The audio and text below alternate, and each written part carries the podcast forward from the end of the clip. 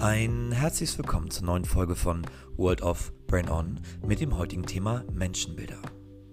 Du erfährst, unter welchen Menschenbildern unterschieden wird, was der Preis für Freiheit ist und weshalb auch das beste Pferd nur so hoch springt, wie es muss. Viel Spaß!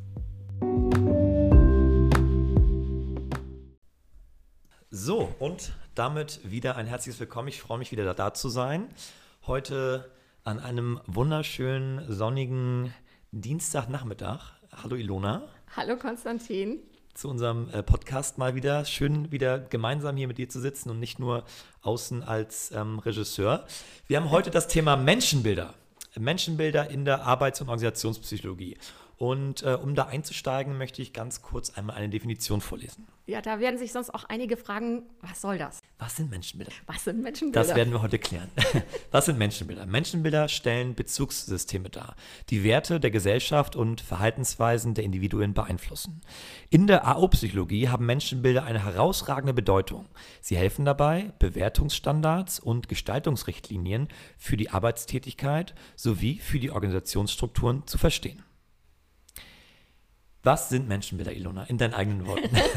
ich habe gerade gedacht, das ist ja tatsächlich etwas, was aus meinen Vorlesung, äh, Vorlesungsfolien stammt, was ich aus einem Lehrbuch ähm, irgendwann mal übernommen habe und ähm, für mich eben vollkommen präsent, aber mir ist vollkommen klar, dass das wahrscheinlich für viele andere Menschen erstmal sehr fremd ist.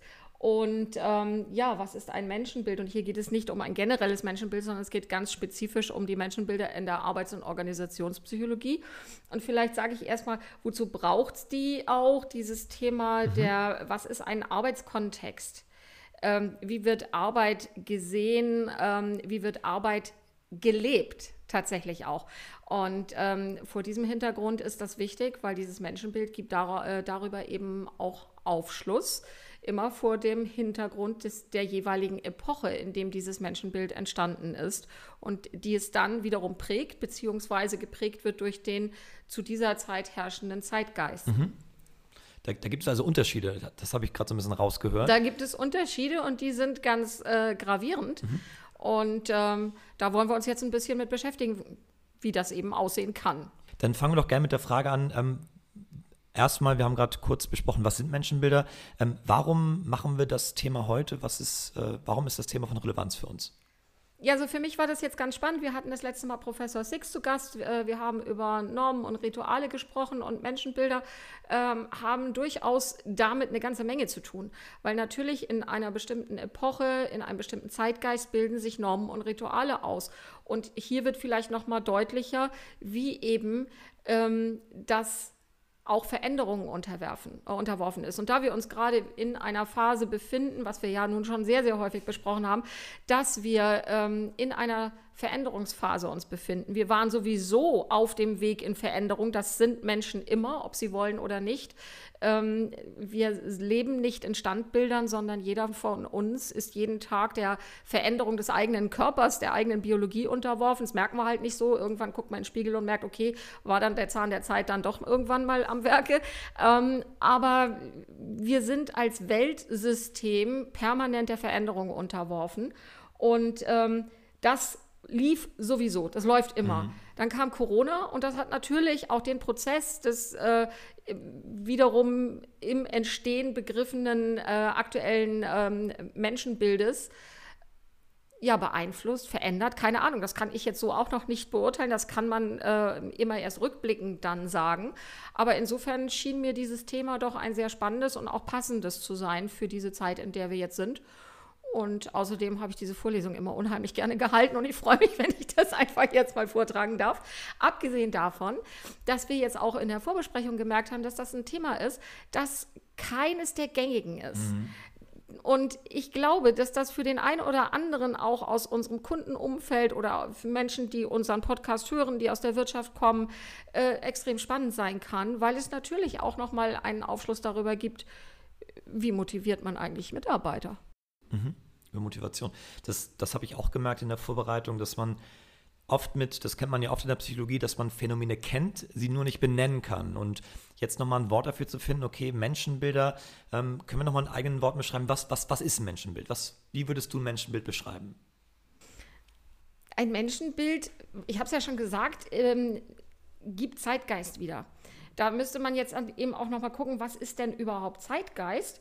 Und ähm, Zeitgeist, wenn ich jetzt mal eine Definition wiederum bemühen darf, der Zeitgeist ist eine auf aktuelle Bedürfnisse abgestimmte Geisteshaltung einer kulturellen oder auch interkulturellen Lebensgemeinschaft.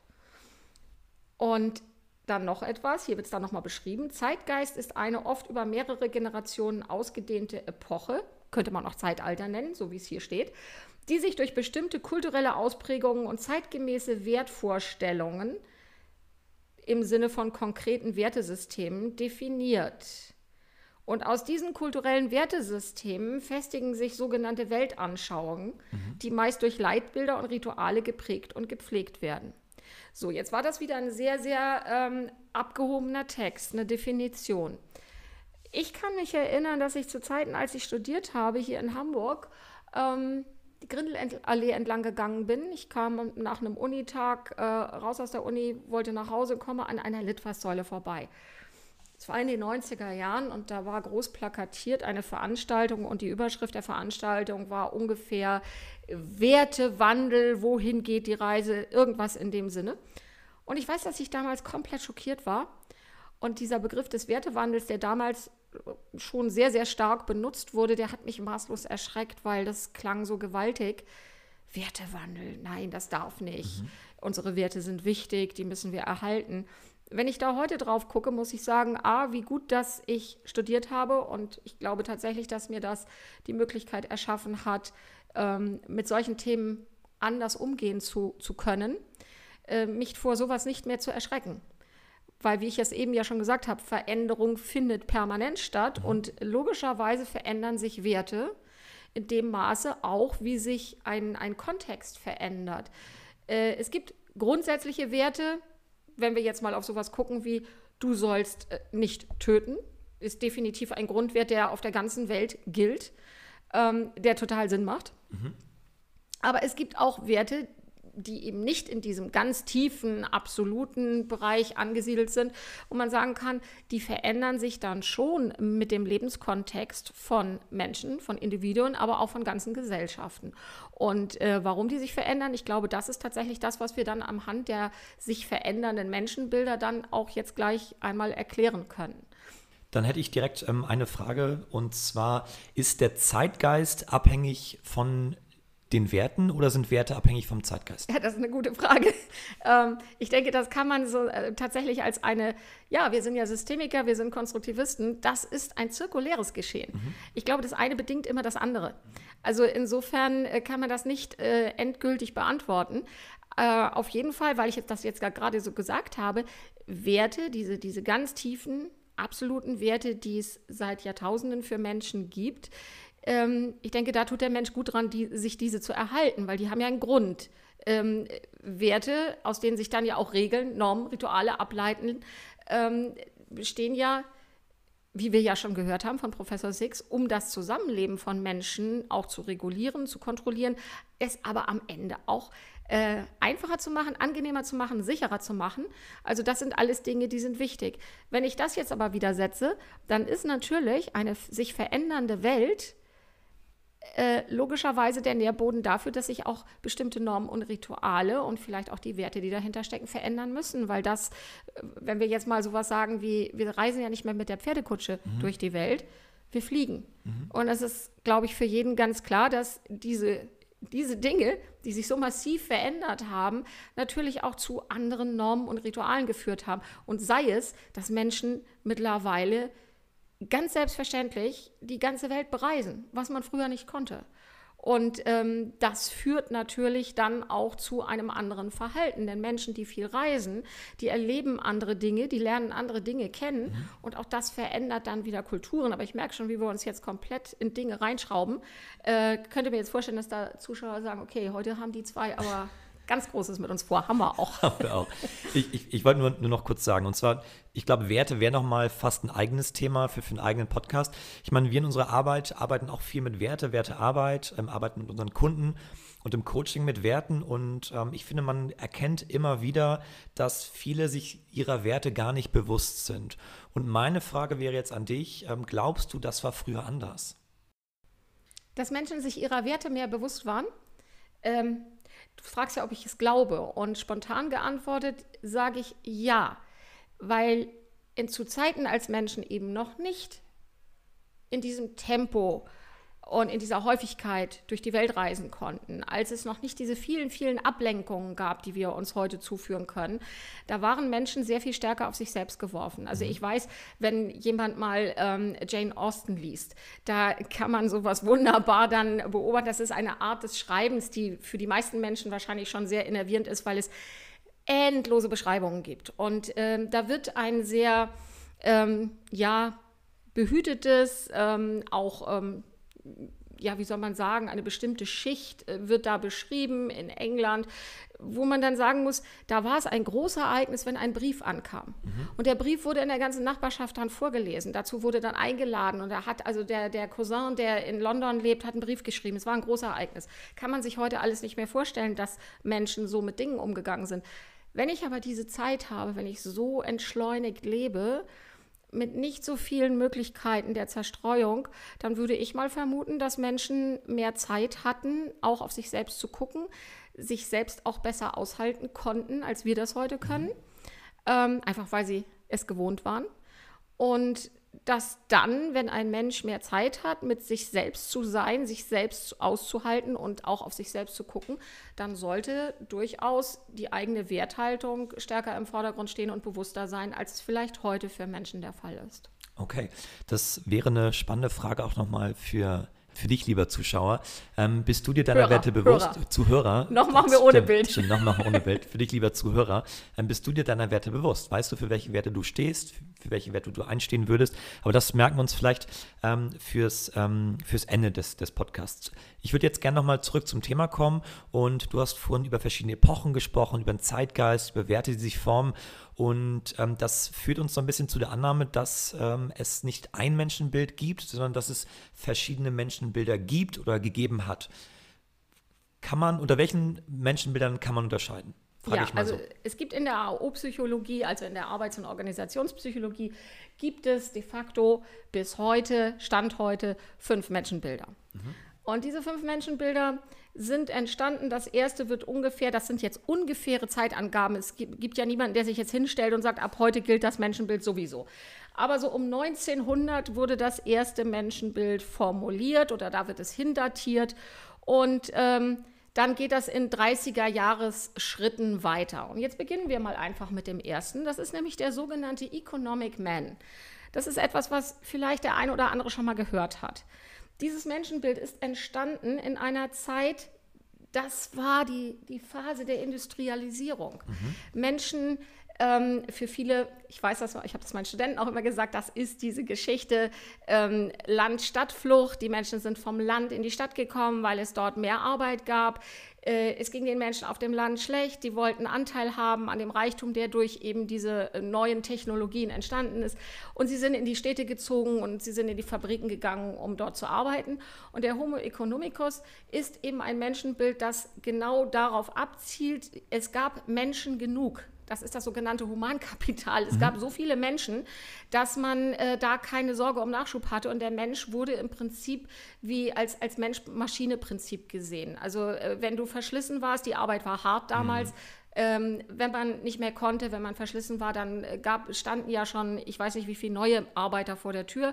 Das heißt, es hat sich niemand darum gekümmert, wie die Arbeitsbedingungen waren, wie es dir ging.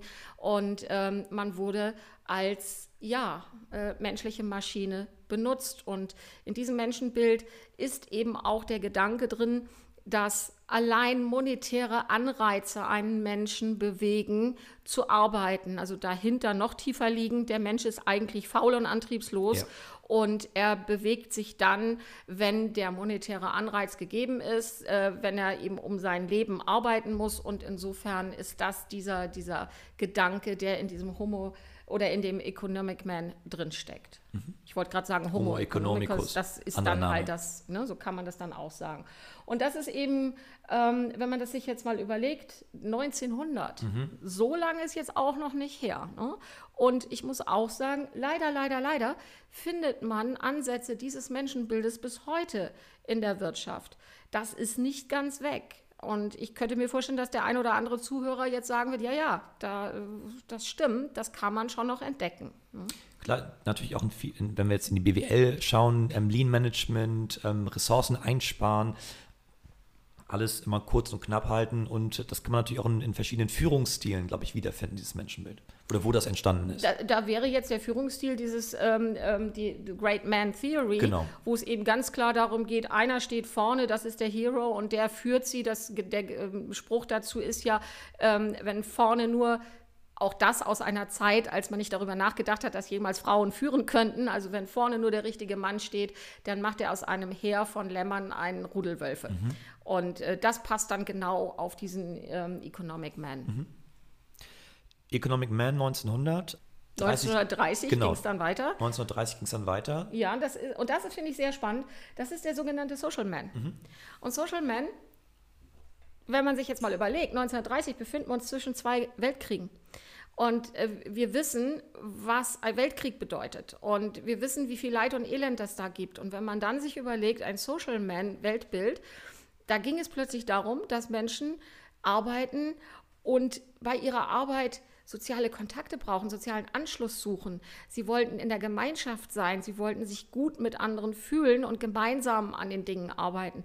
Das finde ich extrem spannend, dass in dieser Zeit mhm. ähm, Menschen hatten eine ganz schlimme Erfahrung hinter sich und die nächste schwere ähm, Erfahrung zeichnete sich ja schon am Horizont ab, dass genau da in dieser Phase dieses Bild des Sozialen plötzlich hochgekommen ist. Und ähm, umso tragischer, dass es dann eben erst eines weiteren Weltkrieges bedurfte, um Menschen dann in diese Entwicklung zu bringen, anders miteinander umzugehen. Das finde ich immer sehr, sehr spannend. Aber wie gesagt, dieses Menschenbild des Social Man um 1930. Und dann ging das 1960 weiter. Und 1960 ist der sogenannte Self-Actualizing Man. Was heißt das jetzt? Self-Actualizing, das ist dieses Menschenbild, wo es plötzlich darum ging, dass Menschen ähm, nicht nur monetäre Anreize wollten, mhm. nicht nur eben die, ähm, die soziale Komponente des Miteinanderarbeitens brauchten, sondern hier ging es jetzt das erste Mal darum, ich möchte selber Anteil haben an dem, was ich da tue. Das Thema Arbeitszufriedenheit, das ganz stark darauf beruht, dass Menschen die Sinnhaftigkeit ihres eigenen Tuns erleben und sie auch erfahren und sehen. Ähm, Sinn bei der Arbeit? Was tue ich da überhaupt? Was ist mein Endprodukt für Menschen, die am Fließband arbeiten? Wenn ich immer nur eine Schraube ähm, reindrehe und nie das gesamte Endprodukt sehe, wo ist dann der Sinn in dem, was ich tue? Das sind alles Dinge, die in den 60er Jahren dann hochkamen. Und hier merkt man schon, was Menschenbilder bedeutet. Wir haben angefangen 1900, dann Social Man Kriege und 1960 ist alles noch nicht keine große Zeitspanne vor 1900. Aber die 60er Jahre waren dann schon so anders als das, was vorher stattgefunden hat. Und wir haben da nicht ohne Grund äh, Bewegungen wie zum Beispiel in den Vereinigten Staaten dann die Hippie-Bewegung, Woodstock, bei uns die Studentenrevolte, die 68er. Da ist was passiert mit den Menschen. Und dieses Ich will selber entscheiden. Ich bin dran am Geschehen. Ich bin nicht einfach nur ein, ein eine Maschine, die arbeitet, weil man ihr Geld ein gibt. Ein Teil des Systems. Ich bin nicht nur ein Teil des Systems, sondern ich will dieses System mitbestimmen. Das passierte in den 60er Jahren und ähm, das ist kolossal spannend.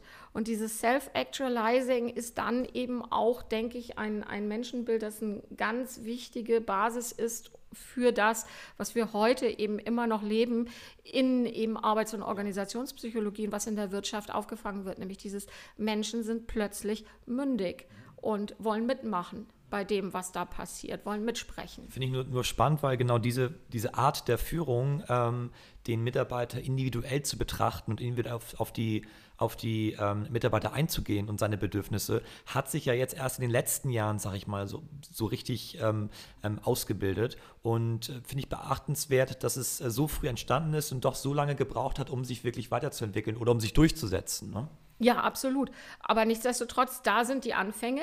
Und ähm, das ist mir dann eben immer wichtig, diese Dinge, die ich hier erzähle, das, das ist nichts, was jetzt primär in diesen, diesen definierten Menschenbildern der AO-Psychologie gesagt wird, was im Lehrbuch steht.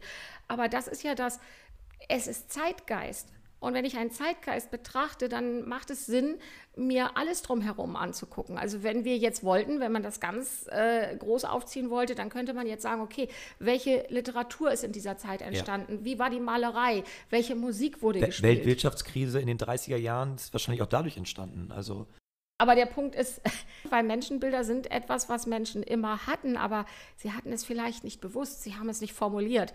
Wir haben aber hier in der AO-Psychologie definierte Menschenbilder, die auch noch festgelegt werden auf einen bestimmten Zeitpunkt beziehungsweise einen bestimmten äh, Zeitrahmen. Mhm. So, und jetzt waren wir beim Self-Actualizing Man. Und der wurde dann, wie gesagt, 30er Schritte immer um 1990, grob kann man sagen, abgelöst vom sogenannten Complex Man. Ja.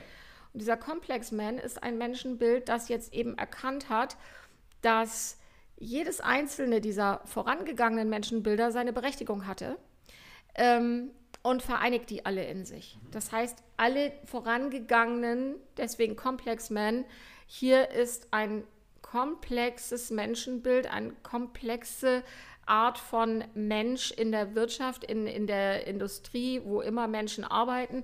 Und der ist sowohl eben dieser Economic Man, der monetär getrieben ist, der ist aber auch interessiert an sozialer, ähm, an, an sozialen Kontakten, an Gemeinschaft. Entfaltung vielleicht auch. Ja, und er ist vor allen Dingen eben auch sehr interessiert an der Selbstbestimmung. Mhm. Und all das trägt dieser Mensch der 90er Jahre und dann eben auch, was danach kam, in sich. Mhm.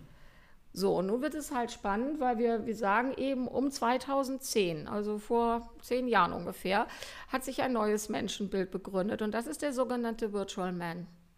Und in diesem Menschenbild befinden wir uns also jetzt. Und das ist jetzt zum Beispiel, diese Frage stelle ich mir, wird es weiterhin so sein, dass wir etwa alle 30 Jahre ein neues Menschenbild haben? Oder ist vor dem Hintergrund dieser rasanten Veränderungen, die wir erleben, dieser rasanten Entwicklungen auch, die wir in der Technologie schneller machen, ist das tatsächlich so, dass wir erst dann, wenn wir bei 2010 sind, wäre das eben um 2040 ein neues Menschenbild haben? Oder ist das eventuell schon quasi, äh, klopft es schon an die Tür und ähm, fragt bei uns schon an. Und das ist das, das ist jetzt halt mein eigener Gedanke, weil ich vor ein paar Jahren angefangen habe, das Buch Homo Deus zu lesen. Ich muss mich outen, ich habe es noch nicht zu Ende gelesen. Aber ähm, auch gerade angefangen. dass, dass alleine die, diese ersten Kapitel mich dahin getriggert haben, dass ich gedacht habe, okay, ist das eventuell schon, wirft da ein Menschenbild seinen Schatten voraus und ist dieses neue Menschenbild eventuell der Gottmensch? Ist das dieses Wesen, das alles schaffen kann, alles erschaffen kann. Und wenn es dahin käme, wollen wir das? Können wir das überhaupt verhindern? Das sind eben solche Fragen, die sich da dann eben stellen. Ne? Aber wir sind, wie gesagt, noch im Virtual Man. Und der Virtual Man ist ein, ein ähm, Menschenbild, das eine ganze Menge von Dingen hervorbringt, die wir alle als Gesellschaft erfahren, erleben und auch mittragen. Mhm. Hm? Der jetzige, das jetzige Menschenbild, ähm, der Man, ist ja auch wieder aus der Gesellschaft ähm, des Wandels entsprungen und ich glaube, es geht vor allem um die Entwicklung neuer Informations- und Kommunikationstechnologien. Und wir haben, sind ja zurzeit, jeder von uns hat Zugriff zu allem Wissen der Welt zu jeder Zeit. Und ich glaube, das ist so ein bisschen der Knackpunkt der heutigen Zeit, dass erlebe ich auch mal wieder selbst, dass der Mensch eigentlich nur noch darauf trainiert ist, Wissen zu finden und sich Wissen gar nicht mehr selber merken zu müssen. Das heißt, ich weiß immer, wo ich welches Wissen herbekomme und ich brauche dieses Wissen gar nicht mehr selber in mir tragen, sondern äh, bin einfach nur darauf gepolt, ja, Wissen mir irgendwo, irgendwo herzuleiten. Da werden jetzt eine ganze Menge von meinen Kollegen sagen, um Gottes Willen, das ist genau das, was wir nicht wollen. Ja, aber das, das, aber das passiert. Ja, natürlich passiert das und ich finde das auch gar nicht so tragisch, weil jetzt kommen wir natürlich und wir bewegen uns jetzt wieder äh, weg vom Menschenbild, aber das gehört irgendwo spannenderweise schon dazu, weil wir könnten uns jetzt, wir könnten, wir werden es jetzt nicht tun, da könnten wir auch noch mal eine Folge dazu produzieren, mit dem Thema ähm, beschäftigen, was ist eine Information, was ist Wissen mhm. und was ist Intelligenz mhm. und dann natürlich, was ist Bildung, mhm. weil das sind alles Begriffe, die gerne auch mal miteinander synonym verwendet werden und das stimmt so nicht. Absolut. Und ja, wir sind eine Informationsgesellschaft geworden. Und Informationen sind eben genau das, ähm, was heutzutage Gold und Geld wert ist. Und auf der anderen Seite sind Daten eben, so begehrt sie sind, Daten sind Informationen, sind eben auch das, was wir absolut schützen. Äh, und das sagt eben sehr viel über uns. Und wenn wir das jetzt mal auf den Bildungsbereich übertragen, dann ist es eben so, ja, man kann sich heute sämtliches Wissen in Form von Informationen aus dem Internet ziehen. Ich persönlich habe immer gesagt, liebe Studenten, tut das doch, weil es gibt auch sowas wie eine Medienkompetenz. Klar. Und ähm, wer sich mit Google beschäftigt, der weiß, es gibt auch eine Kunst des Googlens nicht jeder googelt klug. Mhm. Und äh, insofern ist auch das etwas, was es zu üben gilt. Mhm. Wie und wo ziehe ich mir meine Informationen? Ich glaube, der, der Mensch ist irgendwo einfach effizienter geworden. Das heißt, zum einen, man sagt ja, der, der Mensch wird fauler, ähm, alles wird vereinfacht, man lässt sich alles nach Hause liefern, man muss gar nichts mehr selber machen.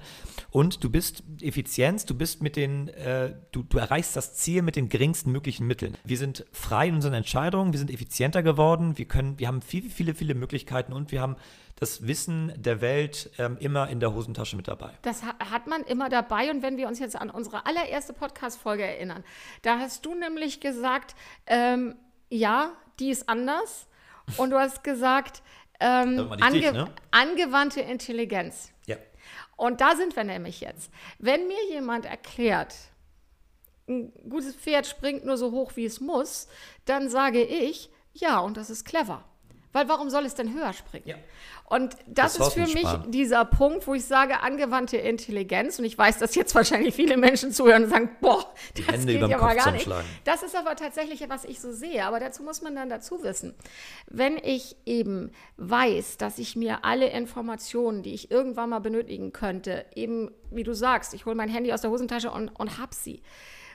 Das ist das eine. Aber das andere ist ja, und das ist mir viel wichtiger, angewandte Intelligenz finde ich clever.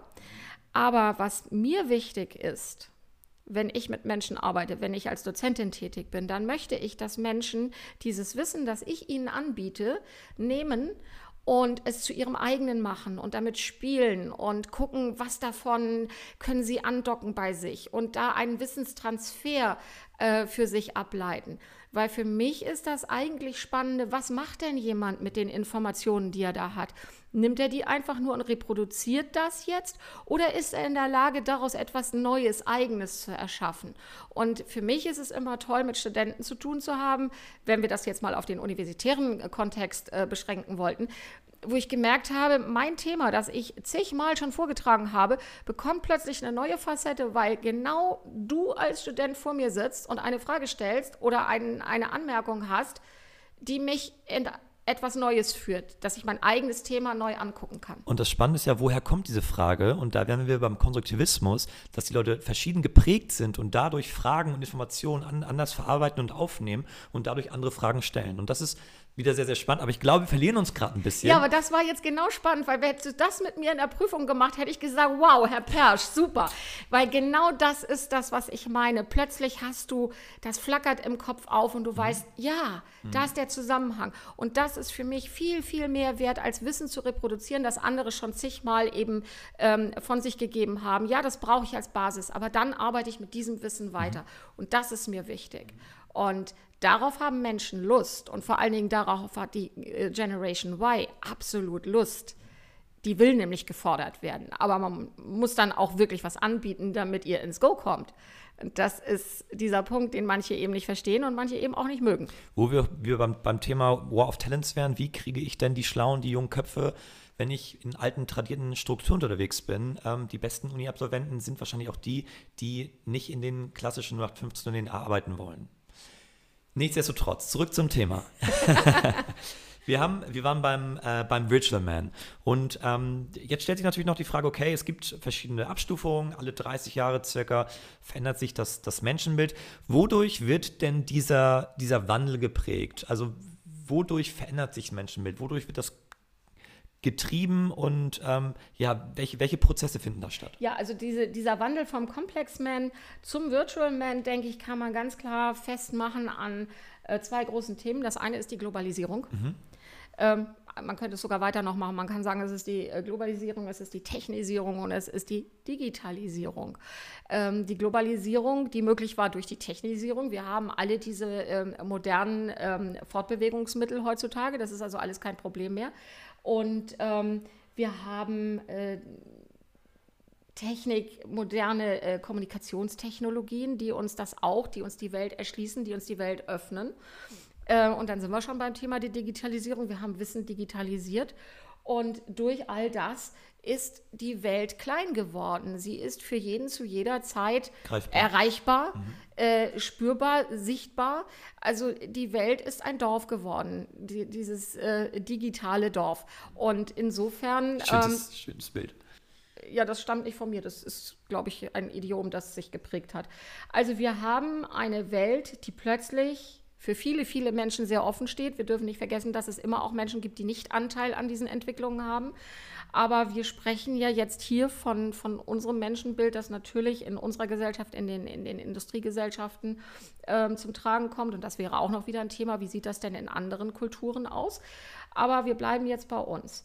Und dieses, dieser Wandel vom Complex Man zum Virtual Man wird geprägt durch vier Prozesse, die eben auf Basis, was ich eben gesagt habe, Digitalisierung, Globalisierung, Technisierung beruhen. Und das eine wäre die sogenannte Enttraditionalisierung. Enttraditionalisierung geht eben äh, einher damit, dass das, was wir ja gerade auch äh, sehr spüren, was wir in den vergangenen fünf Jahren extrem gespürt haben, dass äh, unsere Traditionen, unsere Riten, unsere Gebräuche ähm, plötzlich nicht mehr funktionieren, die unter anderem auch nicht mehr funktionieren. Und das ist die Globalisierung. Wir haben viele Menschen mit anderen Kulturen in unser Land bekommen und mhm. natürlich vermischt sich das.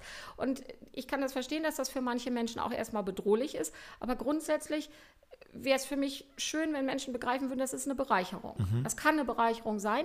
Aber es ist eben so, wenn meine Traditionen, aus welchen Gründen auch immer, es gibt viele, es gibt viel mehr als, als diesen, den ich jetzt gerade genannt habe, ähm, wenn die eben nicht mehr tragfähig sind, wenn die sich auflösen, und das tun sie eben durch Globalisierung, durch andere Einflüsse, durch junge Menschen, die in der ganzen Welt herumreisen, die Backpacking machen, die mhm. andere Kulturen erleben und sich mit diesen Kulturen eben ähm, ja, anfreunden, äh, andere Riten und Traditionen kennenlernen, die mit in unser Land bringen, dann entsteht eben etwas Neues.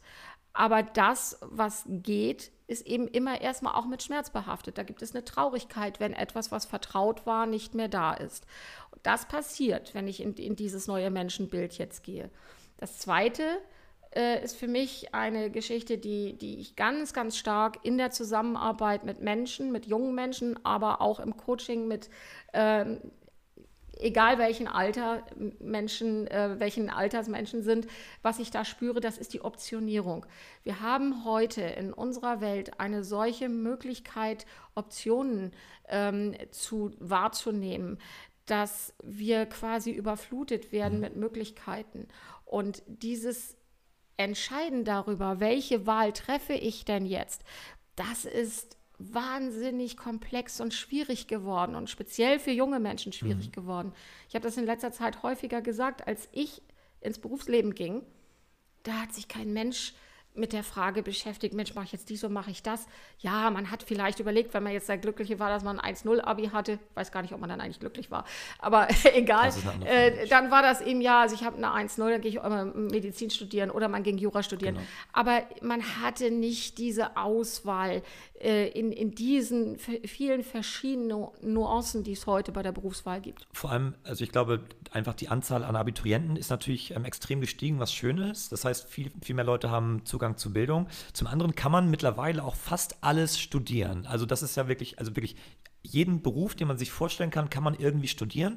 Und ich habe auch gerade zwei Freunde, die ähm, gerade so ein bisschen in der, ja, was heißt in der Krise sind, aber die für sich nochmal neu entscheiden, okay, ich habe den ersten Karriereabschnitt hinter mir und möchte ich das, das eine ist zum Beispiel klassische Beratung gewesen und der sagt jetzt, gut, möchte ich das weitermachen? Ich habe das jetzt, ich habe viel Kohle verdient, ich habe viel gearbeitet, aber ist es das? Ich bin jetzt Ende 20, äh, in den nächsten Jahren möchte ich vielleicht mal, mal Familie und Kinder haben und ähm, ich merke, dass die Leute, glaube ich, nicht mehr so ähm, festgesetzt sind auf ihre, ihre einmalige Wahl, weil es jetzt diese Möglichkeiten gibt, sich neu zu, zu entdecken, sich neu zu finden. Und es ist natürlich auch schwierig, wenn man mit 17 Abitur macht, zu sagen, okay, ich bin 17, ich will die nächsten 50 Jahre folgenden Beruf ausüben. Ich meine, wer kann denn seriös von sich sagen, dass er mit 17 schon weiß, wo er in 40 Jahren stehen wird?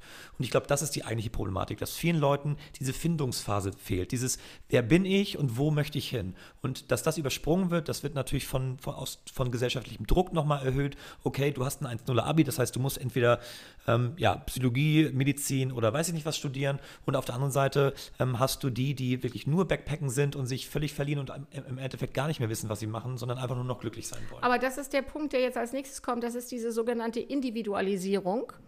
Und äh, das ist wirklich auch ganz krass ein Unterschied zu dem, wie es bei uns früher war.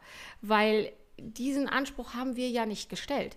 Wir haben uns nicht gefragt, wird uns das in 20 Jahren noch Spaß machen? Nach Spaß hat man sowieso nicht gefragt. Das war nicht das Thema damals. Ähm, du bist in den Beruf gegangen und ich muss ganz ehrlich sagen, ich habe auch das Gefühl, dass äh, aus meiner Generation auch für Frauen das damals noch durchaus so war, naja, ist nicht ganz so wichtig, weil du bist ja sowieso Familie und Kinder und dann ist Karriere jetzt nicht dein Thema. Ähm, aber dieser Anspruch an den eigenen Lebensweg, der war anders gefühlt für mich. Äh, da mag es ja sein, dass andere Menschen das anders gesehen haben, aber für mich ist das so, dass ich schon glaube, wir waren da anders aufgestellt, wir haben diese Fragen nicht gestellt. Das Rollenbild war viel tradierter. Und das im Guten wie im Schlechten. Wenn Dinge sehr klar sind, wenn sie sehr ähm, definiert sind, dann hast du nicht so viele Wahlmöglichkeiten. Wenn du nicht so viele Wahlmöglichkeiten hast, wird manches leichter. Ähm, auf der anderen Seite äh, ist das heute schön, dass man die Möglichkeit hat, so auf sich selber gucken zu können, so individuell äh, sein eigenes Leben gestalten zu können und zu dürfen. Ähm, wie gesagt, aber das Thema der, der Vielzahl der Optionen ist eben durchaus problematisch. Also wenn wir jetzt mal gucken, welche Optionen gibt es heute und wie individuell dürfen wir heute leben, können wir heute leben, dann ist das, ich weiß das noch genau, mir saß eine junge Frau in der Prüfung gegenüber, die mir nach der Prüfung dann erklärt hat, da habe ich das erste Mal damit in Berührung gekommen, dass Geschlechtlichkeit für sie ein Kontinuum war. Also, und wir erleben das jetzt, dass eben mhm. Geschlechtlichkeit nicht mehr klar mhm. definiert ist, wer bist du, sondern quasi wählbar ist.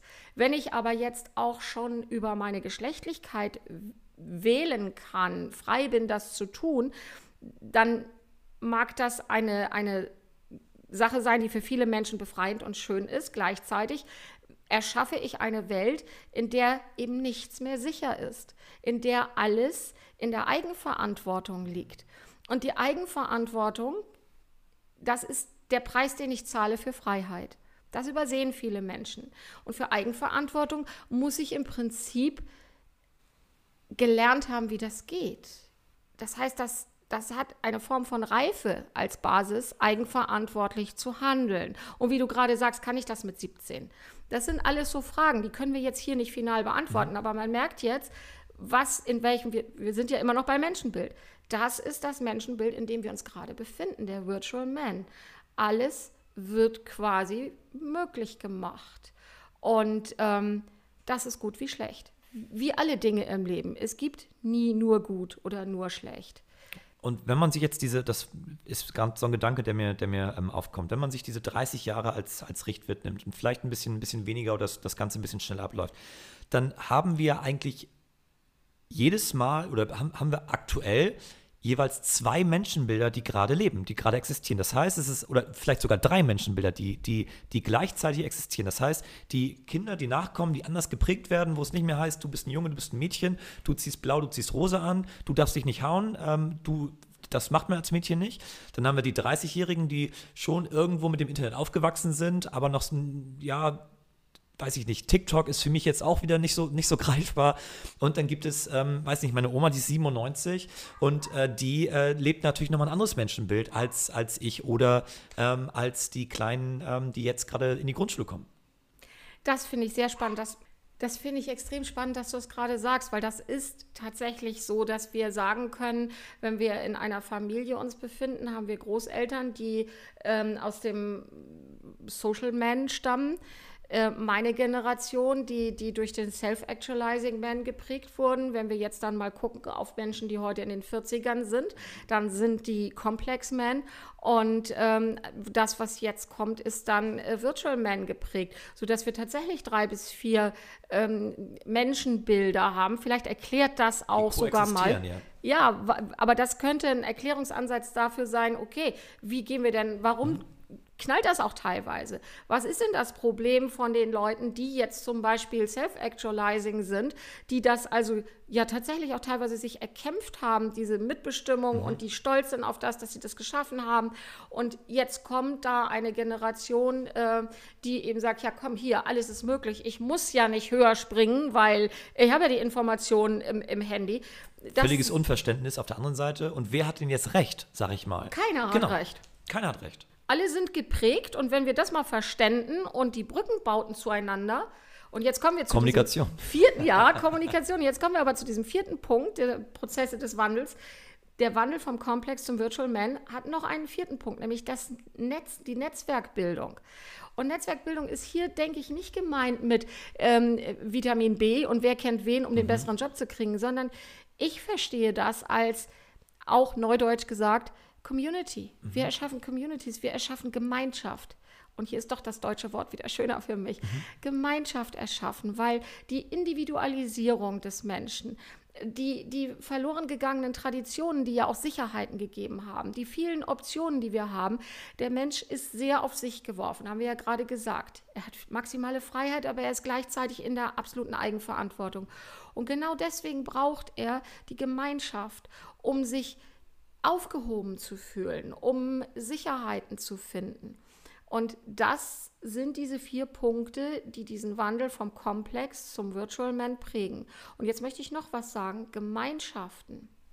Es gibt viele Arten von Gemeinschaft und es gibt eben auch Gemeinschaften, die sind nicht besonders gesund.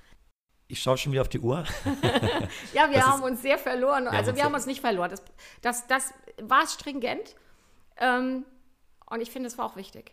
Und es hat Spaß gemacht. Es hat wieder mal Spaß gemacht. Es hat wieder mal Spaß gemacht. Wir stehen vor der Sommerpause. Das heißt, ähm, Ilona und ich werden in den ähm, Sommerurlaub gehen in den nächsten ein, zwei Wochen.